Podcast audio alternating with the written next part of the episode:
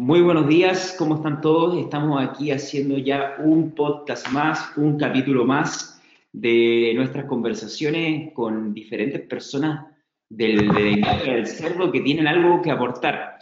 Hoy estamos yo aquí desde las 9 de la mañana en Chile y estamos conectados con una amiga, una colega, una profesional muy importante del sector porcino, Sofía Martín. ¿Cómo está Sofía? Buenos días, Reinaldo. De verdad, muchas gracias por las palabras tan bonitas, pero eres todo un piropeador y muchas gracias. Buenos días a todos, ¿cómo están? Intentaremos pasarlo lo mejor posible en esta conversación, en este podcast, que Reinaldo con tanto cariño y tanta ilusión organiza, como siempre. Sí, bueno, perfecto. Sofi, mira, eh, una de las cosas que me llamó mucho la atención de poder eh, llamarte y poder agregar una, un podcast o una entrevista, fue el que mm, tú tienes una historia muy particular, una historia que también está relacionada donde tú trabajas, con también tu historia familiar. Cuéntanos cuál es la historia de Sofía Martín. bueno, yo he nacido en una familia eh, porcinocultora. Eh, de toda la vida ya nuestro bisabuelo comenzó con granjas de cerdos nuestro abuelo ya quiso hacer un paso más porque no entendía lo que le pasaba a los animales y entonces él ya decidió dar el salto e irse a la Universidad de Zaragoza, que en aquel entonces era donde se iban la gente de los pueblos, él era de Teruel, a estudiar la carrera veterinaria con toda la ilusión de poder dar solución a los problemas que él veía en la granja que a su padre no llegaba, a pesar de tener ese instinto de trabajar siempre con los animales. Entonces, eh, la ilusión de poder satisfacer esta falta de conocimientos con mi abuelo, yo creo que eso se ha transmitido por generaciones. Por tanto, mi padre siguió con la carrera veterinaria, pero él quería ir un paso más allá, no quedarse solo a nivel veterinario, sino quiso avanzar a la investigación. Por eso, al terminar la carrera, lo tenía clarísimo que él quería entrar en el Instituto Nacional de Investigaciones, no quería ir a una granja sin más. Y ahí empezó el doctorado, eh, donde conoció también a mi madre, por tanto pronto hicieron equipo. Y al final yo creo que en el, que en el mundo profesional, cuando se complace también lo personal, uno llega más lejos. Entonces mi padre hizo equipo tanto en casa como en el trabajo y, y, le permitió avanzar mucho más en las dos partes, ya que acabó con cuatro hijos, que no es poco, y, creando una empresa y siendo director del instituto en, el departamento de producción, pues muy joven. Y, y, este legado es lo que me ha llegado a mí. Entonces, Sofía Martín es, eh, yo creo que un compromiso de cierto modo hacia lo familiar, porque creo que no es fácil recibir una herencia tan potente. Y, y, por el miedo a no dar la talla, pues, pues desde pequeña lo tenía muy claro que quería ser veterinaria e ir por este, este campo. La verdad es que a mí eh, lo que me ha fascinado siempre es el mundo empresarial. Entonces, al acabar la carrera, eh, al poco vi que había un instituto, el Instituto de Empresa ofrecía másters y, yo me veía ahí. Y yo creo que mi mundo, aparte de veterinaria, eh, cambió con un máster, porque me hizo ver más allá de la veterinaria. La veterinaria es fascinante, es preciosa, pero complementada con nuevas herramientas eh, tenemos la suerte de trabajar en un sector que es que le influye todo, le influye la economía mundial, le influye eh, las, decisiones políticas que se están tomando, influye la sanidad, eh, la alimentación. Entonces realmente estamos en un sector que no nos lo creemos, pero es que movemos mucho y que somos muy interesantes también a ojos de otros que se dedican solo a las finanzas. Sí, moverá mucho dinero, pero sus conversaciones son súper aburridas, las nuestras jamás. Y, esa es un poco mi historia. Y un poco esa es mi historia. Y entonces. Oye. Yo creo que a mí. Hay algo muy interesante de ti que también seguiste estudiando, ¿no? Hace poco me enteré que estabas eh, metida en, en otro desafío profesional. Cuéntanos un poco de eso. Sí, pues la verdad es que mm, Cubo siempre se ha dedicado a la investigación y a zoosanitarios. Los sanitarios los rige el Ministerio de Agricultura y realmente eh, las exigencias son las que el mercado dicta, porque a nivel, a nivel de legislación no hay mucha legislación que nos dicte. Eh, por tanto, yo quería que fuéramos un, un, paso más allá. Así que me he metido en la universidad a estudiar farmacia para poder implementar esa sensibilidad en los productos que tienen los farmacéuticos. Eh, yo tuve una reunión con la Agencia del Medicamento hace cinco años y me miraron, ah, vosotros es que los veterinarios sois unos brutos. Los farmacéuticos, por supuesto, saben distinguir que esto sí que se puede y esto no se puede. Y eso me dolió en el alma. Entonces, entonces he buscado la ocasión y el año pasado fue muy buen momento y me metí en la Universidad de Farmacia. He descubierto muchas cosas, he descubierto que es mentira. Por supuesto, simplemente los veterinarios no sabemos vendernos mejor. Los farmacéuticos tienen, sí tienen una visión muy química, porque al final farmacia es química aplicada a moléculas que nos van a influir sobre el cuerpo ha sido realmente apasionante, he descubierto muchísimas cosas, he entendido por qué los medicamentos funcionan sobre nuestro organismo y las generaciones de los medicamentos. Ahora tú me enseñas una molécula en el papel y te puedo decir si es una quinolona, si es un IMAO, eh, en química farmacéutica es lo que he tenido que estudiar y dónde, eh, dónde afecta, eh, si en los canales de sodio, en los de calcio, eh, pero realmente los veterinarios es que tenemos una, amplitud de miras muchísimo más grande, pero no sabemos vendernos. No sabemos decir dónde estamos.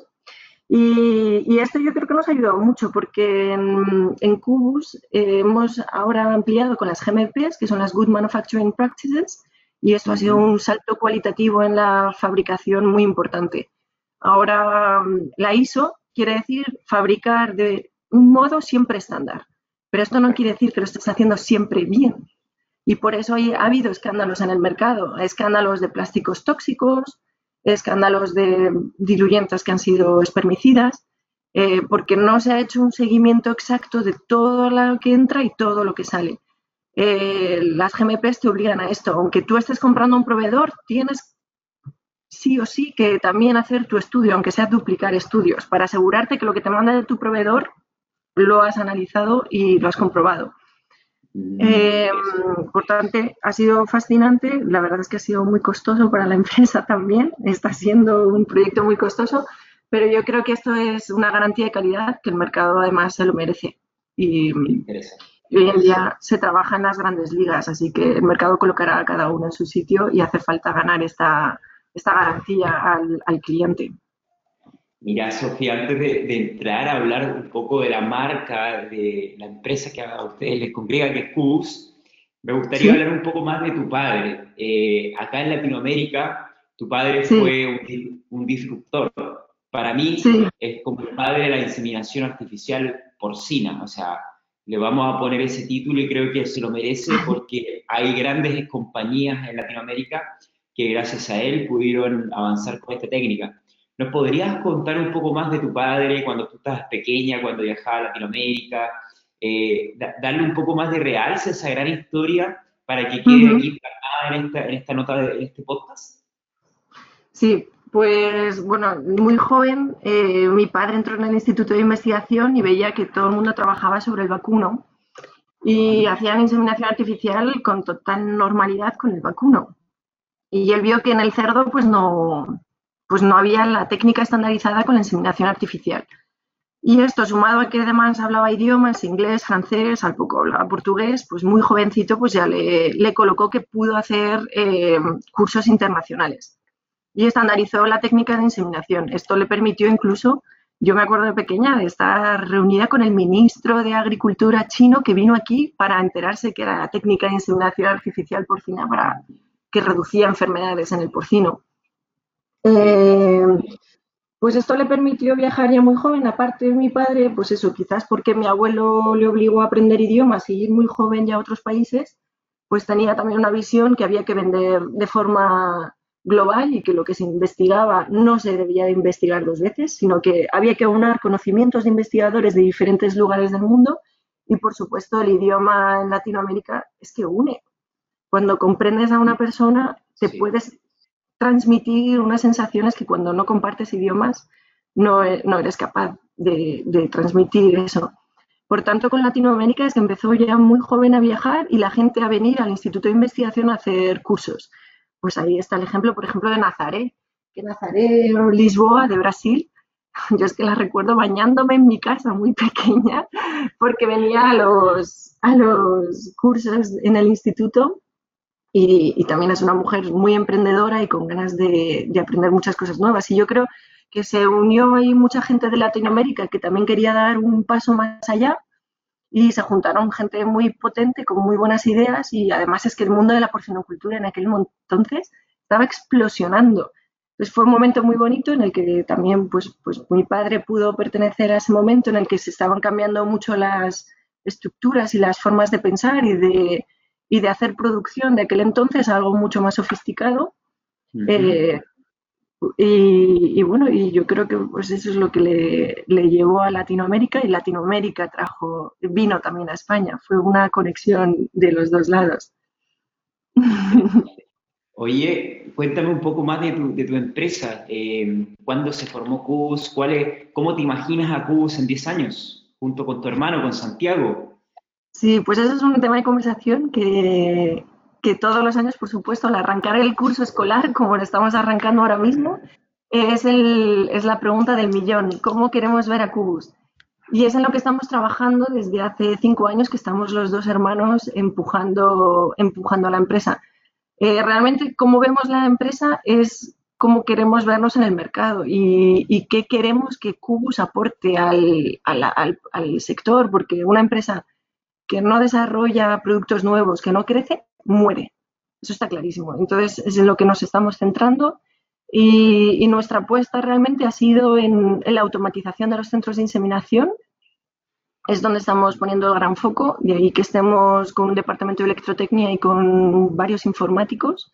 Y, y nuestra apuesta es en la tecnología realmente. Luego, además, por supuesto, creemos que no hemos llegado al límite de los diluyentes de inseminación.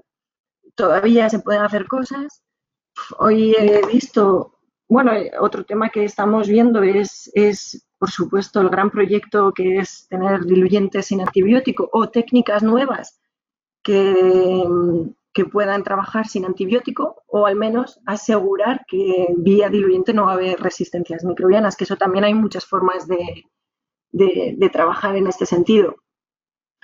Entonces, ¿cómo vemos a Cubus? Pues expandiéndonos más aún, ya tenemos sede en España y en China funcionando activamente.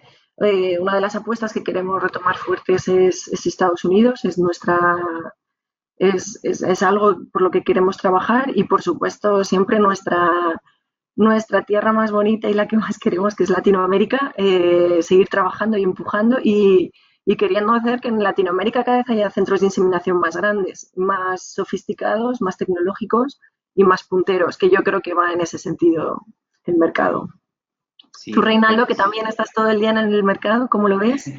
¿Hacia dónde va la reproducción? Yo lo veo muy importante en algunos países como Colombia, como Argentina, que están avanzando mucho en, la cooperativa, en el cooperativismo, en la integración, y ellos requieren de, de, centros de machos o de centros de inseminación artificial y, creo que en Centroamérica también se están creando nuevos centros de machos, entonces creo, al igual que tú, que la evolución de la reproducción va hacia ese, a ese lugar.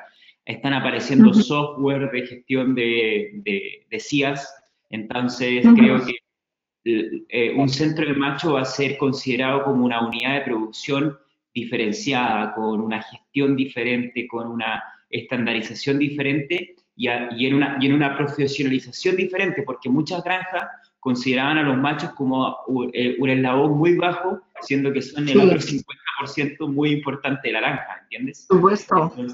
Entonces, eso hace muy bien para la reproducción y para la eficiencia. Sí, sí, sí. sí. Oye, Sofi, este año nos tocó, bueno, me invitaron ustedes a ser parte del área de, de la Organización de Comunicaciones del, del, Congreso de Reproducción Porcina, Santiago Martín Rillo, que se hace en honor a tu padre. Cuéntame un poco la historia de este evento. ¿Cuándo ustedes lo, tomaron la posta? ¿Cuánto tiempo se lleva realizando? Danos un poco más de detalle. ¿Cuándo será el próximo evento? El próximo evento ya lo comunico, es el 25-26 de marzo de 2020 Eh, va a ser en Valencia. En Valencia vamos a reunir, la verdad es que ya está casi, casi a punto todo el, plantel de, ponencias y, va a ser fantástico. ¿Por qué Valencia? Porque es la tierra de la luz. Aquí en España queríamos hacer algo en España para atraer eh, pues la gente que quiera viajar a Europa. Vamos a, poner especial foco en Europa en este evento en Valencia. Y el siguiente evento va a ser en marzo 2021 en Foz de Iguazú, Brasil. Eh, la verdad es que en estos congresos que se iban organizando, pues ahora no, no sé decir, seguro que si estuviera aquí José Antonio me diría la fecha exacta del primero que se organizó, pero fue hace muchos años que lo organizó mi padre ya eh, y era pues eso cada, cada dos años también. Eh, los dejamos de hacer cuando, pues eso, cuando falleció y los hemos retomado ahora pues porque somos la nueva generación y vemos que, que en estos congresos se comparten mucho, muchos temas de reproducción muy interesantes y que, y que no había eventos fuertes de reproducción y, hemos empezado haciéndolos en Latinoamérica otra vez porque realmente, pues, pues, realmente, como digo, es que es una... En Latinoamérica es que se, se, vive una pasión y una fuerza por la mejora de la, de la porcinocultura que es que tú eres la imagen, Reinaldo, de esta fuerza y esta pasión que hay por mejorar la verdad es que eres un, evangelizador de esta nueva generación de la porcinocultura que quiere más. Entonces a ti se te podría poner como ejemplo claro de, este impulso que tiene Latinoamérica hacia la nueva producción. Sí, no, al igual que tú y tu padre teníamos el concepto claro. Para mí mi pasión es transmitir conocimiento, educar y bueno, hoy me encuentro en el sitio, en el área perfecta para hacerlo, a través de 33.com en Latinoamérica, llevando la dirección y siendo socio también de la compañía. Así que no nos queda nada más que ejecutar nuestro sueño, eh, acercar personas grandiosas como tú, jóvenes además, que tienen un mundo por delante, junto con tu hermano.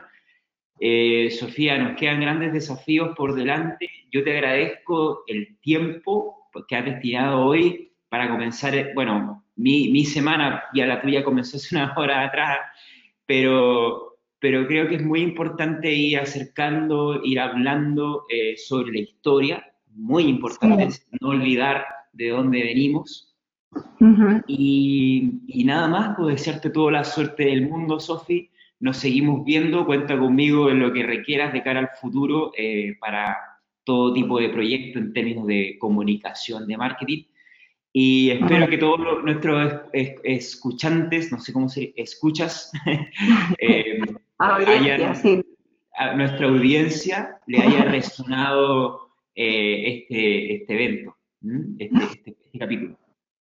Pues muchas gracias a ti, Reinaldo, y yo pongo a disposición de todos los oyentes eh, la empresa Cubus, que, que para los que no sepáis, somos un equipo de veterinarios farmacéuticos, biólogos e ingenieros que estamos a su disposición para cualquier proyecto, incluso nuevo, y todo el material necesario para la inseminación. Ahora estamos en proyectos muy bonitos que otro día quizás podemos comentar. Reinaldo, te mando un beso muy fuerte a ti y a todos y estoy, bueno, pues eso, a la disposición de todos los que quieran. un gran abrazo a todos mis amigos de bus, a, Rafael Payas, a Gonzalo y a todo tu equipo, ¿vale? Que lo están haciendo grandioso. Muchas gracias, Reinaldo. Un fuerte abrazo. Bueno, Sofía, hasta pronto. Hasta pronto.